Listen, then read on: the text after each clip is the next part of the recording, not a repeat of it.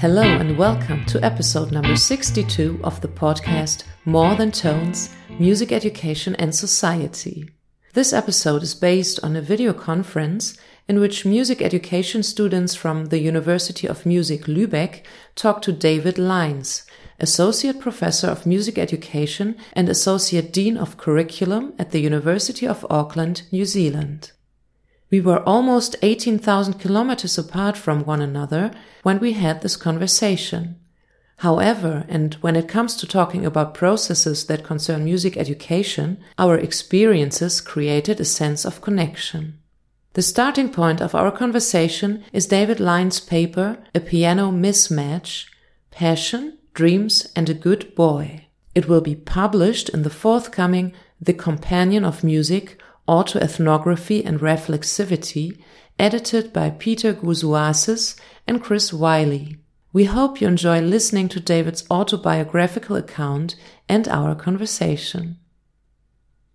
So, first of all, just a few things about uh, autoethnography. Um, and uh, I've come to discover autoethnography as a research tool. And as Daniela said, um, I've explored other research approaches like philosophical research, where you really sort of get into the ideas of music education. Um, qualitative research. Uh, I did a really big study with um, early childhood with very young children and using community artists in early childhood centers.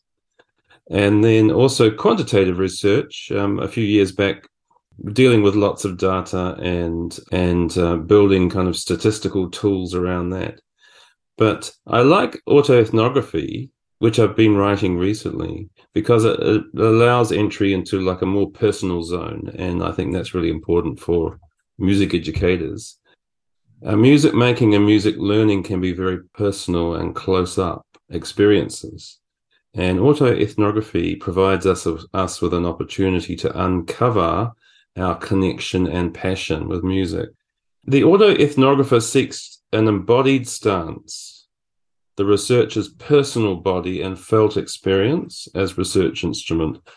And this is perhaps a little different from other research approaches. It's very personal and it's embodied. And you know, you think the music experience is really about our body. It's about what we do, what we feel, what we think, how we act in and with music. And this is a really difficult research area too. Um, but what's helped me through it is learning not to worry too much about getting it right as you might with other research approaches. Because we're dealing with memories anyway and memories you know can fade and memories can be like fictions really. Because when we when we think back to what has happened you know we're just sort of going on uh, what we think we know what happened and it's really hard to sort of be truthful with that. But that's kind of not the point with autoethnography actually it's an opportunity to present a subjective experience that's like a personal human experience alongside other carefully selected research contexts. And, you know, in the article, I selected um, this idea of uh, musical passion, um, which I started to read about in music psychology. So, what I want to do now is just to read a little bit of the story. I'm not going to read the whole lot, but I'm going to play some music um, as well, because I think that'd be quite a nice way to share it. So I hope you can hear, um, but in the background.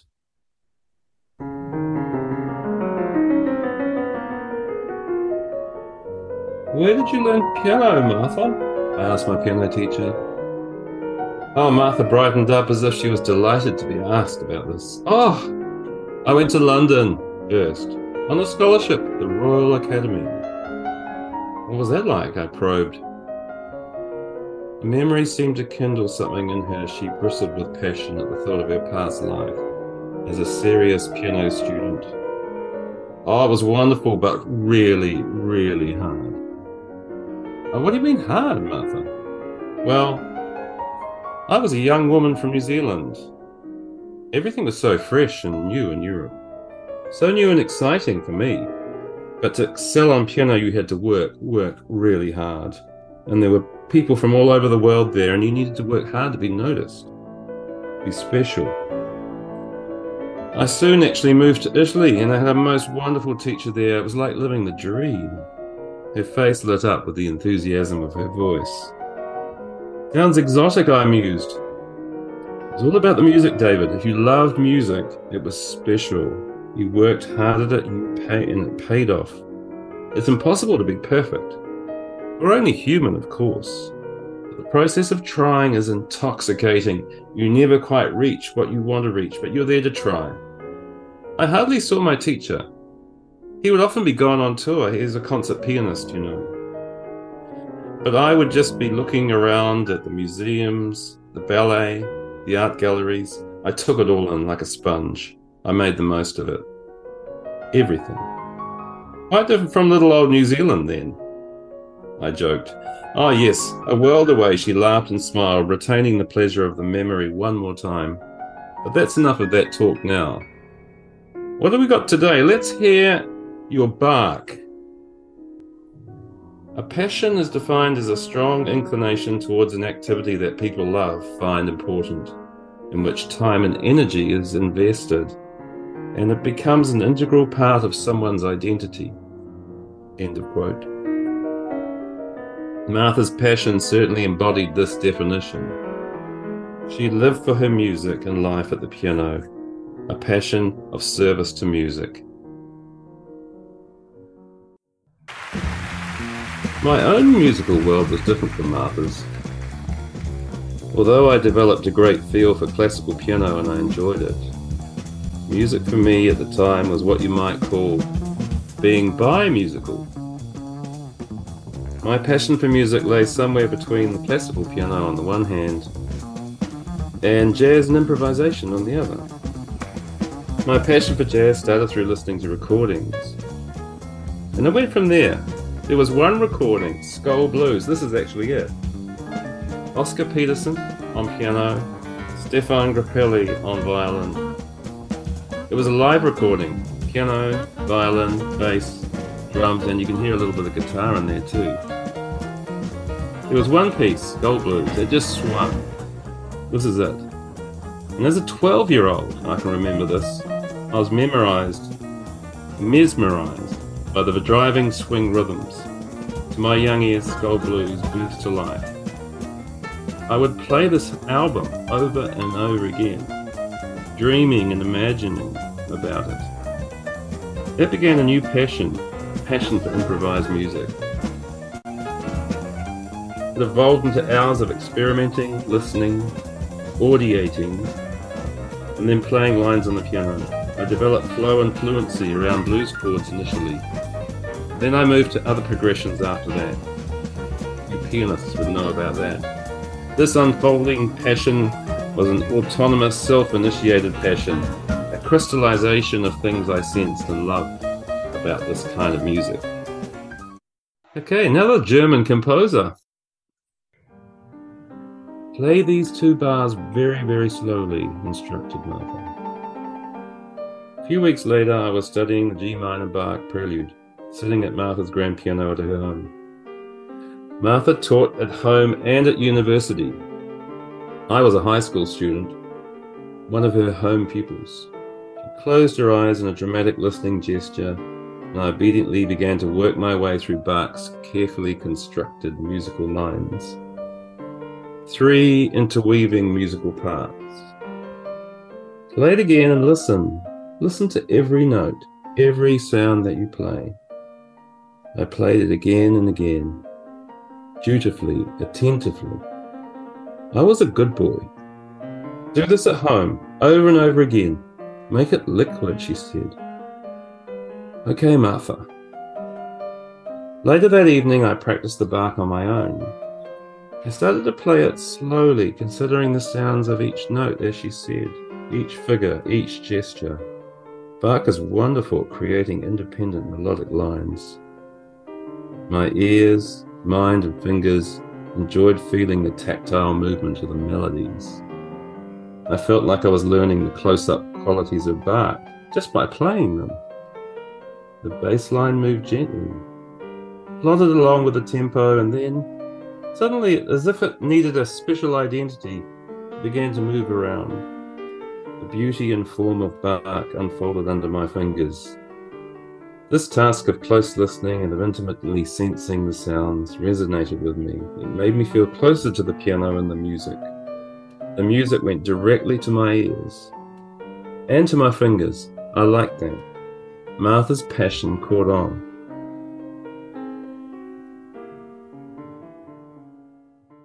As I got better at piano, I started to learn an, uh, an extremely difficult prelude by another German composer, Hindemith.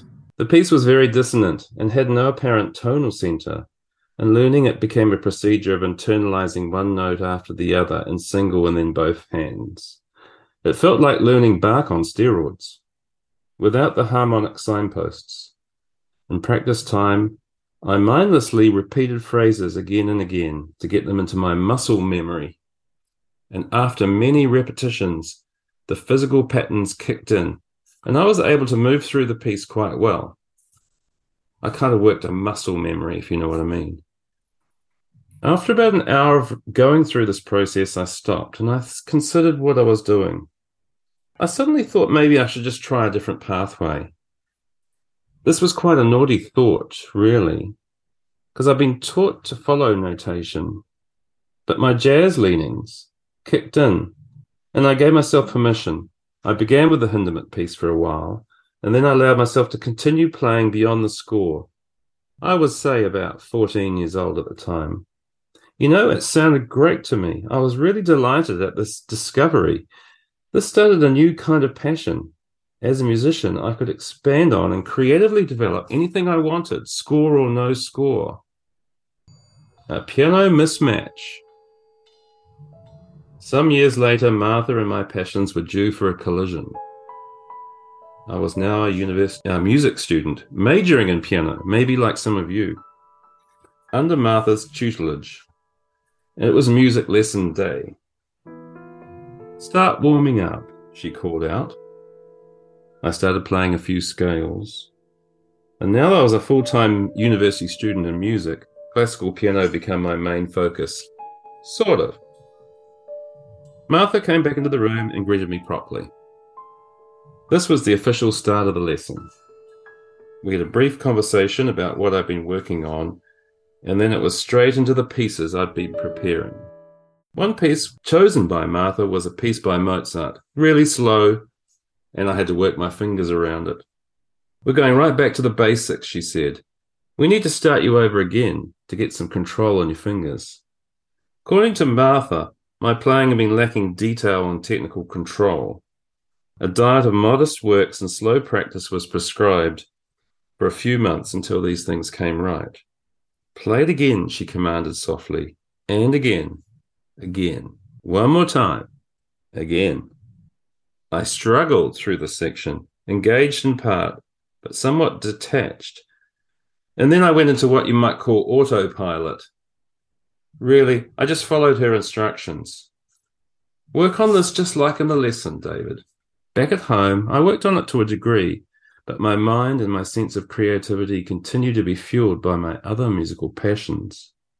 My home practice was beginning to be more, do- more and more dominated by the jazz and improv studies, but at the same time, I knew I needed to be a good boy and learn all the material that Martha had for me.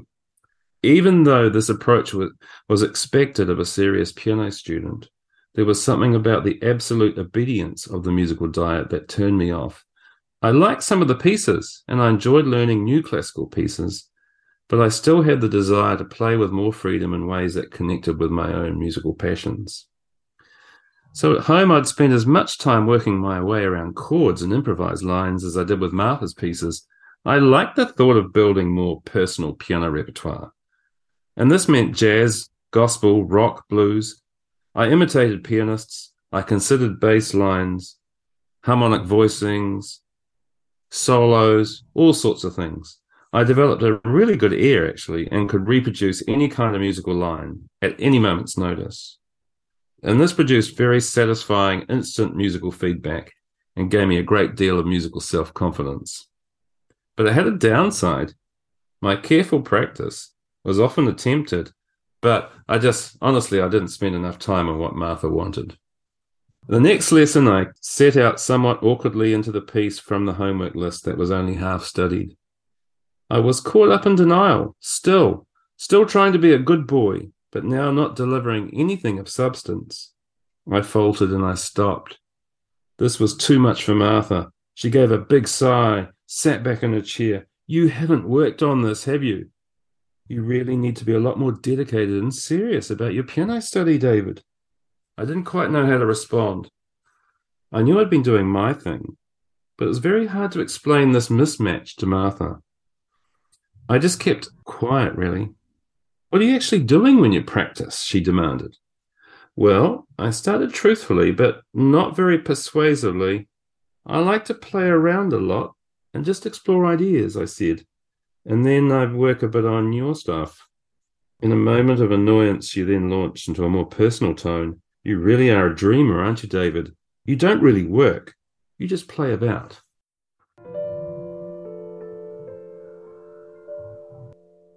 A bit about music psychology.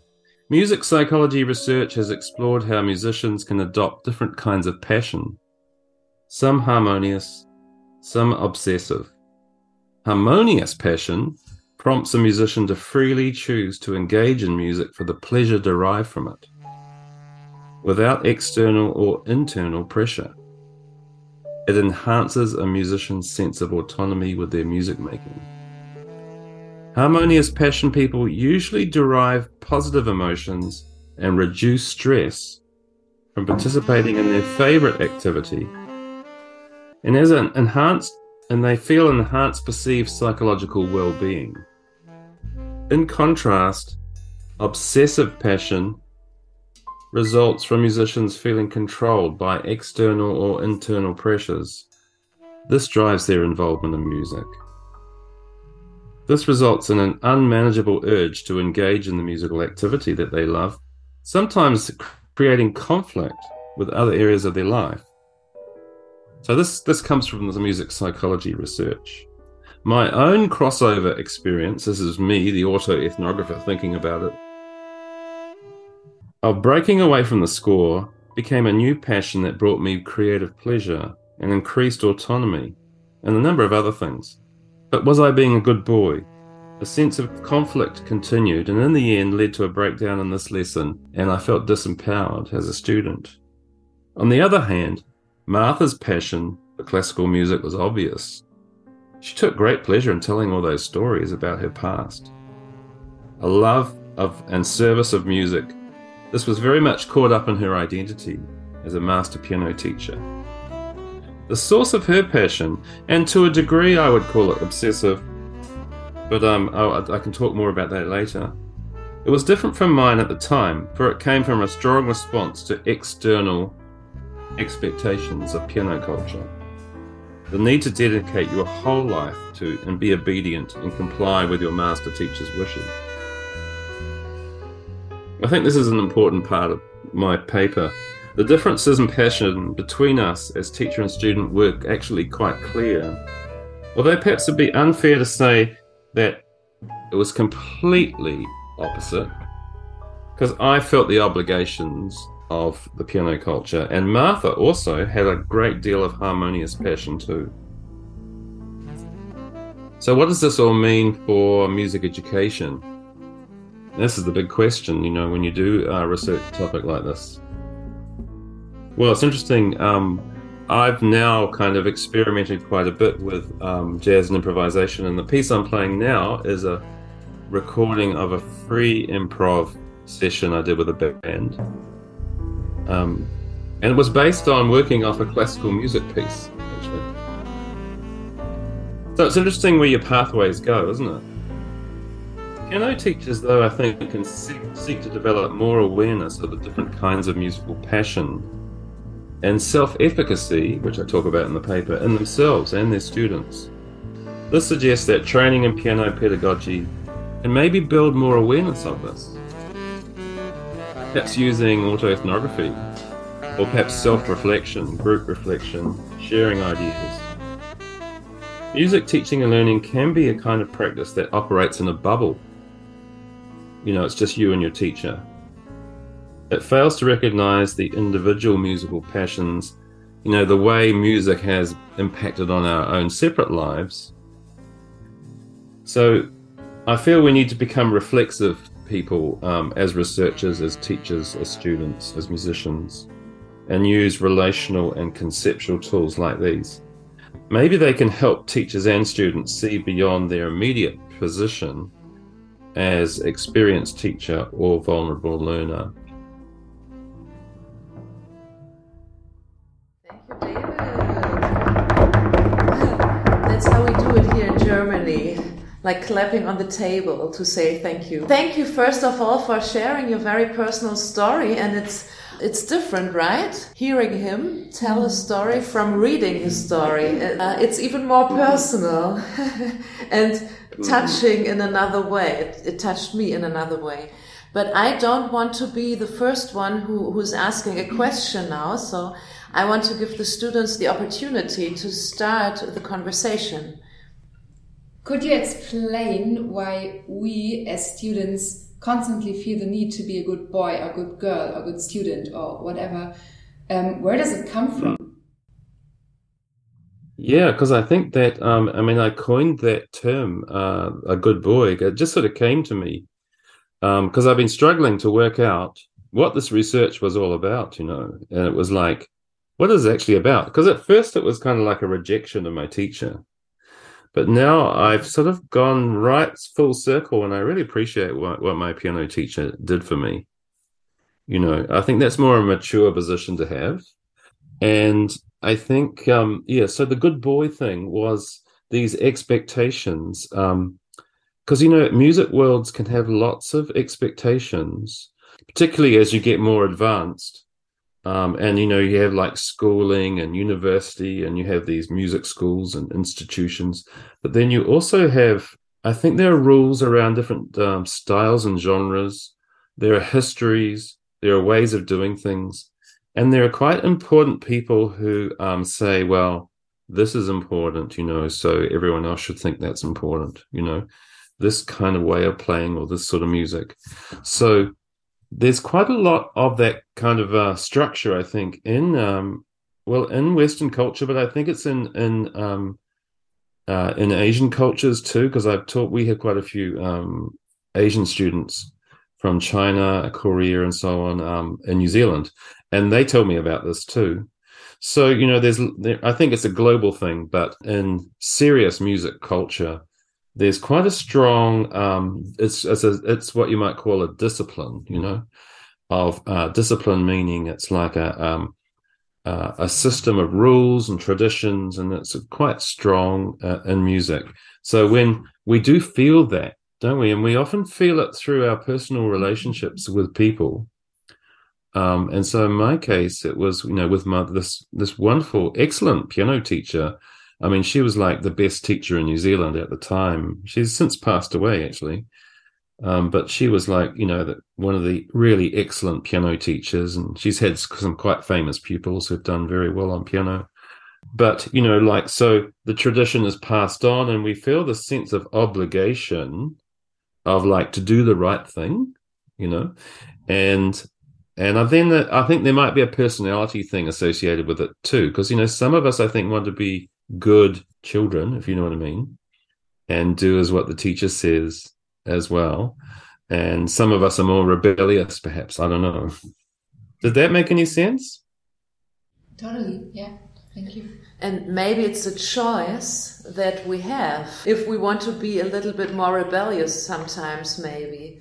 And maybe that's something readers could take out of your personal account that we have a choice sometimes because I think sometimes you know being a good student, uh, you know, like a, a, good boy, or in my case, but a good student, sometimes it can cause us some damage. Yeah, Ariadne, you would like mm. to ask a question, I think. You said at one point, or at I don't know, I'm not sure anymore, but that it is hard work, and you used this term of hard work. I was just wondering. I believe that many things that we learn are hard work in a way so even learning to read or something. And I'm wondering where does hard work lead into something positive? And where does it create this, I don't know, oppressive feeling, or how did you mm. say this, this pressure?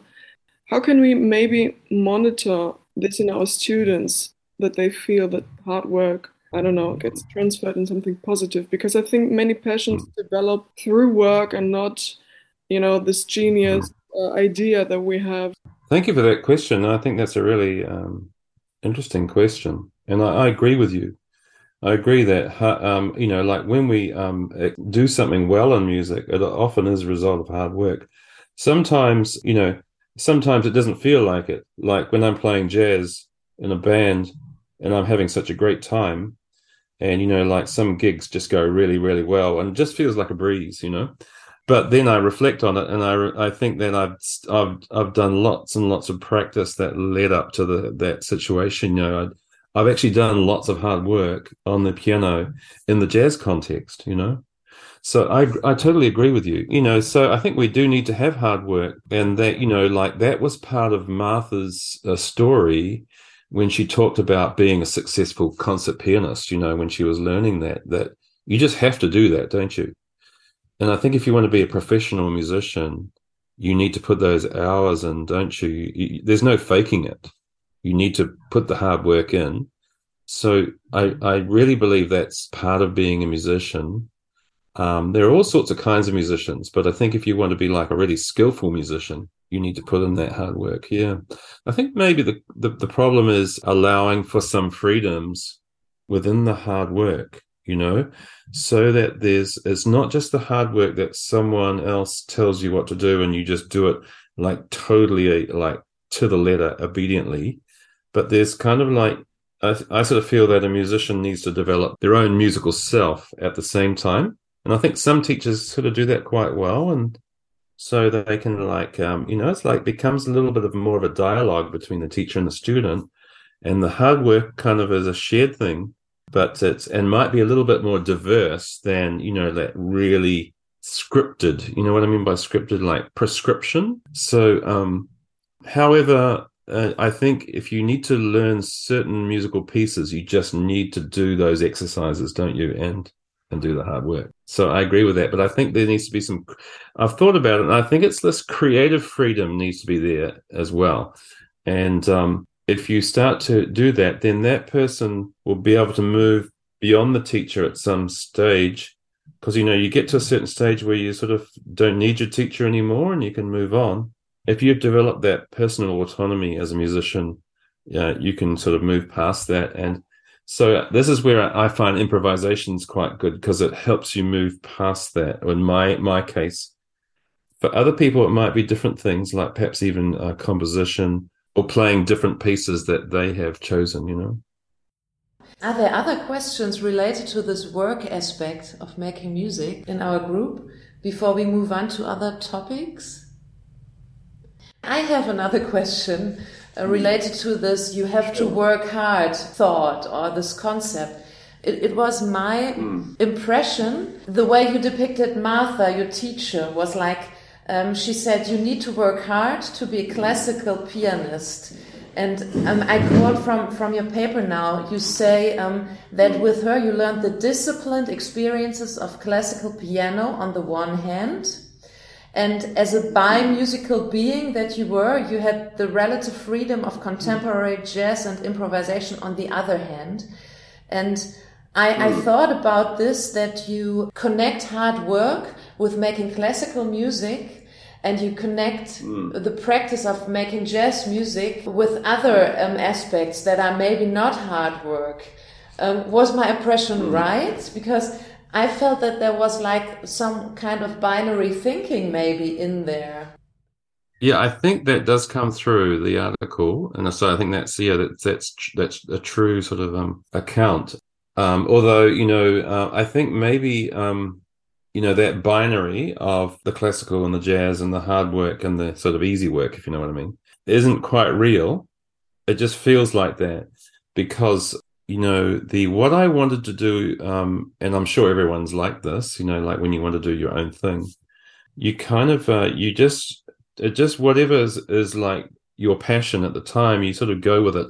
It's a bit. I've done a lot of um, uh, self teaching, like through YouTube. I don't know if anyone else does that, but you know, you follow things that you're interested in, and then it's I apply that to like my building improvisation and jazz skills, Yeah, but the thing is, I'm sort of following my own interests, so it doesn't feel like hard work, you know?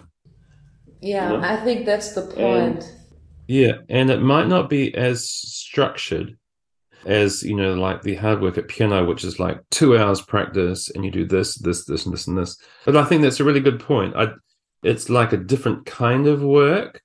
Um, but I think if you want to get be a good uh, at, these other styles and genres and improvisation too, I actually think you need to do hard work, but it's a we we are we're still yet to find out how to do that really really well. I think we're still finding that out. So yeah. Anyway, it's quite a big topic, isn't it? But um, do you think there's um a general impression in music culture that classical music is hard work? I could definitely relate. Beatrice, you too? Yeah, me too. I would say so. David, you already said that too. Um, there are so many expectations of how you should play some pieces, and um, the historic Mm. references to that, and also the techniques, and so you always feel the pressure to live up to that expectation, and Mm. the freedom you can put into the piece is very limited. I would say it's Yeah. mostly Mm. limited in comparison to other music styles. But I still think we should be careful with Mm. making these binary um, distinctions because I remember my, my jazz professor from Hannover, where I studied, and we had group improvisation classes, and we had to listen to a piece and try to copy the solo. Yeah, that's a technique everybody does, I think, when you learn jazz. And um, it was maybe not so different um, to to Martha's uh, strategy. Like we had to learn our scales and we had to use the right scale over the right chord. So it's also a lot about right and wrong. Yeah.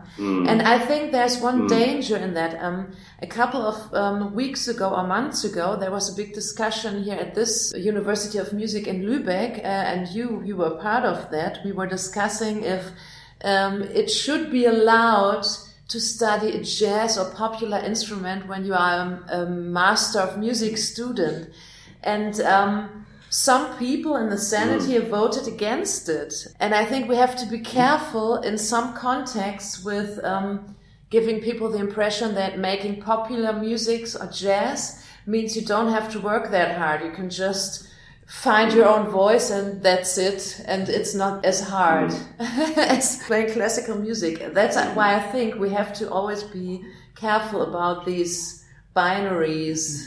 Is binaries the hmm. right word or binary thinking? Yeah, both, I think. But yeah, you're right. Yeah, it's that sort of oppositional thinking, isn't it?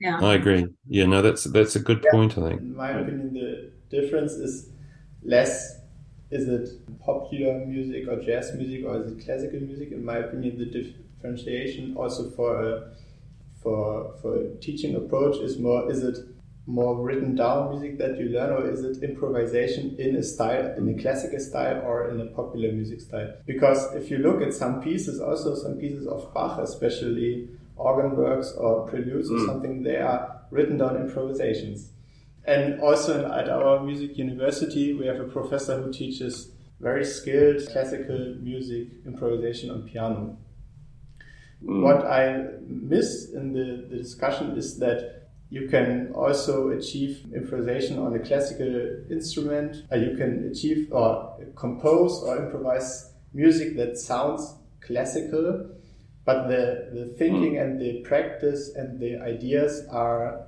techniques you take from improvisation of jazz music genre. So um, there, in my opinion, there's the differentiation. And in my opinion, it should absolutely be necessary to include improvisation, classical music improvisation, like um, I'm a cellist, like try to um, improvise a Bach suite, like solo work for, for cello in the style mm. of Bach. This could be a very interesting task. I think many students, uh, also on the university level, would very much like to try for themselves once, Yeah. but it's never really part of the curriculum. Mm. Mm-hmm. Yeah, but it mm. could be. You're right. So Bach wrote six suites for cello, and so there are some um, Tonarten, some scales left where you can write your own Bach suite. So, go for it. yeah. I mean, I think the improvisation in the classical world is gradually developing, uh, slowly, I think. Um, and maybe as a result of the influence of jazz, I don't know, sort of um, that people are just saying, yes, it could be a good thing to do because I think uh, historically it's been very much part of classical music. And if you read about um, composers, don't you, that they they did used to improvise a lot, and um, you know, going way back. So um, I agree. Yeah, know, it definitely isn't. And and I think uh, when I grew up, though, it was never ever part of the lesson.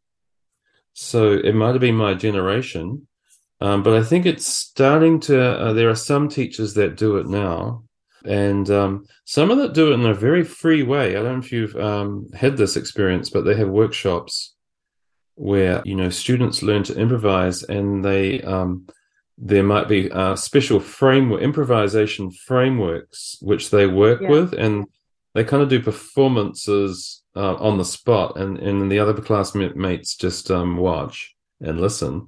And um, and they might have some rules like it could be um, just using specific notes or it could be just like um, you are accompaniment and I am a melody line or whatever.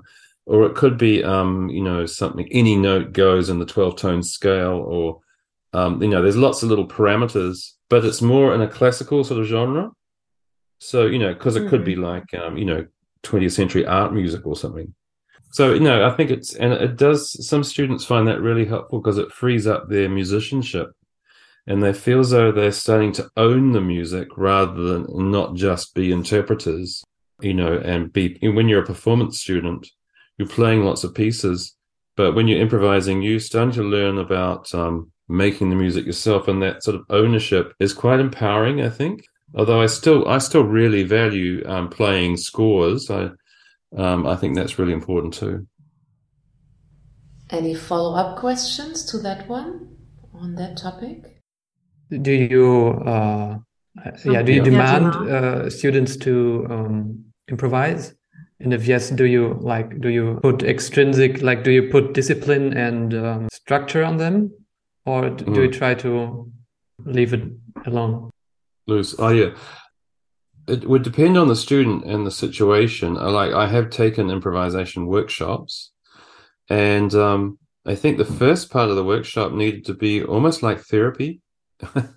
and uh, mm-hmm. like we had to sort of get rid of our baggage, you know, because you have all this sort of hang up from um, having to play the right notes all the time.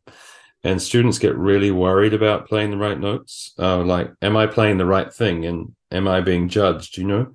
So um, I've done improvisation workshops where um, some people almost like get very emotional. They get really worried.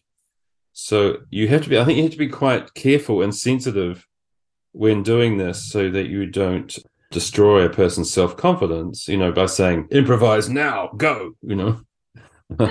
um, yeah. But um, of course, if you've been doing that a lot and you're a quite experienced student, um, you might just really like someone to say improvise now go you know? So you've got to be like really careful i think. And it's it's almost like what i say therapy. I think some some music students feel uh, they need to uh, re revisit everything they thought about music and what they're allowed to do and what they're not allowed to do and and just get rid of that self judgment you know? Because i suppose that's kind of behind my good boy title in a way. Yeah, good question thank you my experiences with situations like that are also if we improvise in a group, and we did that in this room on Saturday, two days ago, and it worked really well, but it, it worked well for certain reasons. And I had other experiences where uh, some very skilled musicians started to show off how well they can um, yeah play the instrument how good they are at improv and others uh, start to feel overwhelmed and get really shy and that has happened to me. I thought like oh my god he's so good. Mm. um, i don't know what, what to do now. And i think when we lead groups and improvise together we have to be very careful about this. Yeah, I, I love talking about this topic. So yeah, I think it's because some writers describe it as a like a kind of a democracy in action, where you know you've got to be sensitive to all the players and um, you know everyone may have a part and, and, actually music education arrangements are sometimes like this aren't they you know where you have say if you've got some children who can just play in this um, range or something. And so they have their melody here, and then you might have the person over here who can do more uh, sophisticated line, and they have a part to play in the arrangement and and all that kind of thing. Yeah, because you know you can get into this um, musical Olympics kind of uh, way of thinking, where um, you know like the fastest and the most virtuoso is good, and you know I I I love virtuoso music, and I used to be really impressed by it when I was younger think, oh wow, what a really fast player or something. Now I've sort of changed my aesthetic, you know, as I got older, and I sort of think I'm really into sort of like slow, beautiful music, and I, I just love sort of more um, meditative music here, or maybe just a held tone here, you know. So you sort of challenges your uh, musical aesthetic, you know, about what what can happen in an improvisation workshop. And I think that's really, like you say, uh, Daniela, like you can um, you can set these parameters, can't you? And and a skillful teacher might be able to help people through these different um, bar frameworks. I used to call them frameworks. Um, something to hold on to, something that gives us structure and also safety. Yeah. Mm. Yeah. So we explored the idea of work, that making music can be hard work. we explored the idea of improvisation and how, how we can improvise. Mm. What other ideas did you get from, from David's paper that you would like to discuss? Some students may bring their own passion or their own want to explore their own freedom and improvisation on one hand. On the on the other hand, we always had the saying of but there is structure and or Martha's teaching was based on on a very structural approach on which pieces to learn, how to learn mm. them, how to practice some passages in music. My question is also a little mm. bit related to teaching music in schools. Where does Martha's or maybe your idea, if you also teach piano, come from what mm. structure is supposed to look like? Because my feeling sometimes is that in one-to-one teaching on instruments, what structure and pieces and in which order our students have to learn, mm. that's something the teacher figured out for themselves and mm. maybe learn from their teachers and their teachers learn from their teacher and so mm. on. But in school, it's generally different. There is some, in German we call it Bildungsplan or Lehrplan, like there's curriculum, curriculum which is organized by the mm. state and we as music teachers in schools have to look at this curriculum and have to, to some degree, do what's written in this curriculum we don't look at our our teachers in schools uh, from our school time and say, okay, this is good mm. good teaching. I will now teach the same stuff in school. I think there's a very big difference. Mm. What are your comments on that? Yes, well, I think you're right that um, yeah, what is structure? That is a, an, an interesting thing, and I've I've because I mean I, I used to think it was like musical analysis, you know, like um, it's like the things, the theoretical things that you learn about music and being able to play them, you know. And I think a lot of people still think this, and it's it, and it's true to a certain certain extent. So you know, the whole world of harmony and the way, like as a I thinking from a pianist, being able to play chords, um, being having able to play scales, you know, and so you know how you can break down um, all these things into sort of like little wee little wee things that you need to learn, and then you kind of develop it from there. So there's all the structure from the um, kind of the internal music system, and that might be. And a lot of students in my, you know, that I talk to, my postgrad students would say that. I think they would they would talk about structure in that way, but it's quite good to, um, I think, to challenge um, them the other things in music and expand it out a little bit more so that it's more kind of multi-dimensional. So there may be other things in um, that we can learn that are a bit harder to define. Like it could be some emotional things. There's all these other because music's actually a very complicated thing, isn't it? So I always like to sort of get quite creative and make uh, my structure really quite diverse.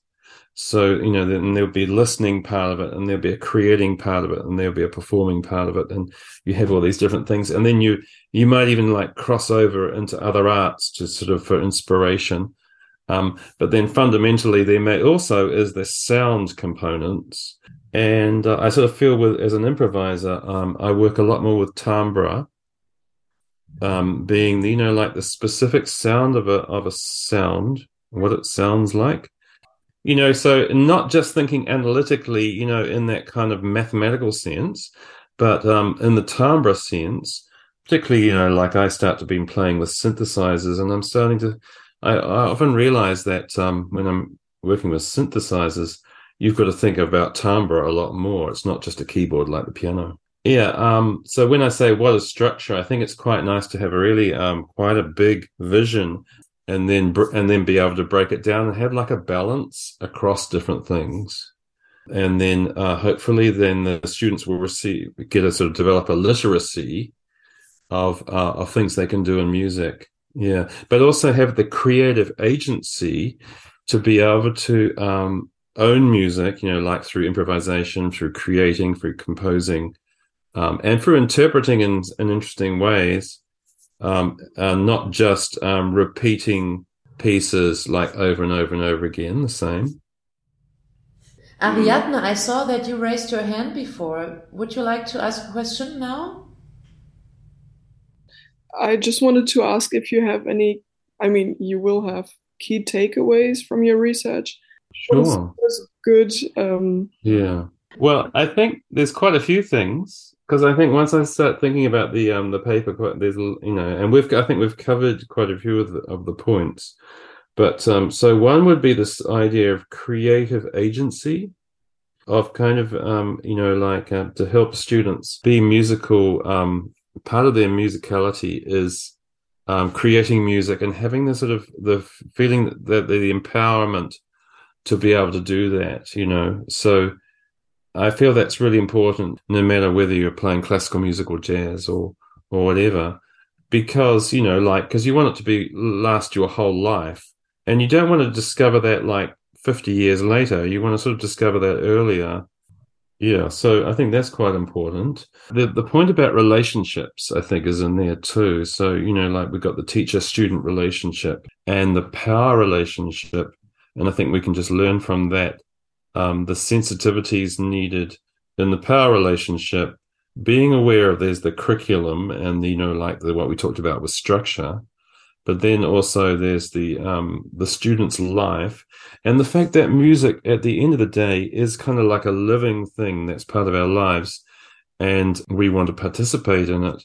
So um, bringing that into the equation so it's not just like we're obedient servants who are just doing what the teacher does, you know, but so that there's like a dialogue um, between the teacher and the student. So I think that would be um, a key thing.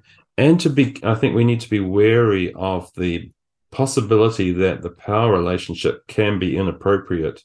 Like I was saying, my that colleague of mine who basically lost his job and um, his career uh, because he was, you know, what he had done. So, and, and, you know, and he damaged um, a lot of people's lives. So I, am sure that sort of thing happens in Germany as, as well, because um, te- teaching music is very personal, isn't it? You know, especially like in the studio, just with the teacher and the student, it's like you're just there with your teacher. So you're quite vulnerable, aren't you?